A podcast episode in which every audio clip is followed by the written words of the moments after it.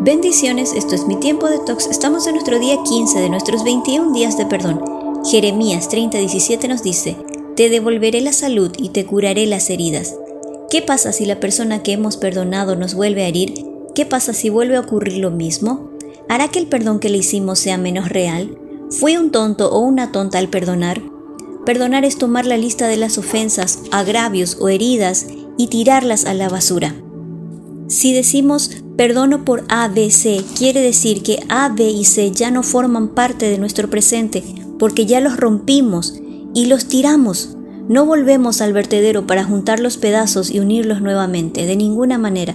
Cuando se repite la herida después del perdón, sin duda sentiremos dolor, amargura, ira, y nos vendrán los recuerdos de las heridas pasadas, siendo tentados a dudar de la sinceridad de nuestra decisión de perdonar pero debemos recordar que el perdón es un acto de la voluntad. Esta voluntad debe ser seguida de un andar de fe en perdón. ¿Hasta cuántas veces debo perdonar a mi hermano? Hasta 70 veces 7, dijo Jesús. La nueva ofensa se puede perdonar cada vez que ocurre sin relacionarla a las ofensas pasadas, ya que éstas han sido perdonadas. Recordemos que el perdón es para nuestro propio beneficio. El comportamiento de la otra persona quizás no cambie, es asunto de Dios y no de nosotros cambiar a esa persona. Es nuestra responsabilidad ser libres de la presión y el peso del resentimiento. El perdón te recuerda que la felicidad es un trabajo interno. Haz una pausa. Respira.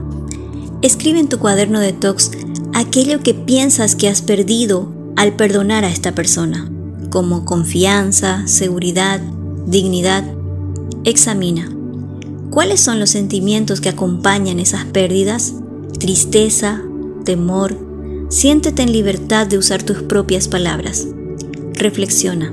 No estamos hechos para aferrarnos a ninguna de las emociones negativas. Primera de Pedro 5.7 dice que debemos echar toda nuestra ansiedad sobre Él, sobre Dios. Al reflexionar en tus respuestas, también pregúntate, ¿a qué me estoy aferrando? Reemplaza. Los beneficios del perdón valen el esfuerzo. Dios te perdona, las relaciones mejoran, se reducen las enfermedades y dolores. Puedes elegir.